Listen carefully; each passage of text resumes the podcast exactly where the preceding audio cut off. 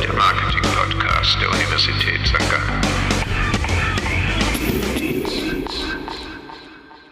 Heute haben wir kein Thema mitgebracht, weil es ist der Trailer für die zweite Season. Wir freuen uns schon jetzt darauf, im September wieder durchzustarten und würden uns natürlich freuen, wenn ihr die Zeit nutzen könntet, uns Vorschläge zu machen für spannende Themen. Wir sind aber auch offen für Feedbacks. Was hat euch gefallen in der letzten Season oder was hat euch vielleicht nicht so gut gefallen? Also auch am Strand kann man über neue Themen nachdenken. Vielleicht fällt euch ja was ein, auch wenn man in den Bergen durch die Gegend turnt. Wir sind für viele gute Vorschläge zu haben und nehmen die gerne auf. Und ganz zuletzt freuen wir uns über jeglichen Support, sei es eine Bewertung, ein Abo oder dass ihr uns weiter empfehlt. Was heute schon sicher ist, am 8. September 2022 wird die erste Episode der zweiten Season von Dirty Deeds Done Well veröffentlicht werden. Seid gespannt und abonniert uns, bewertet uns, empfehlt uns weiter.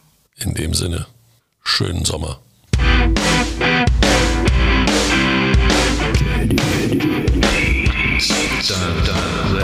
Der Marketing-Podcast der Universität St.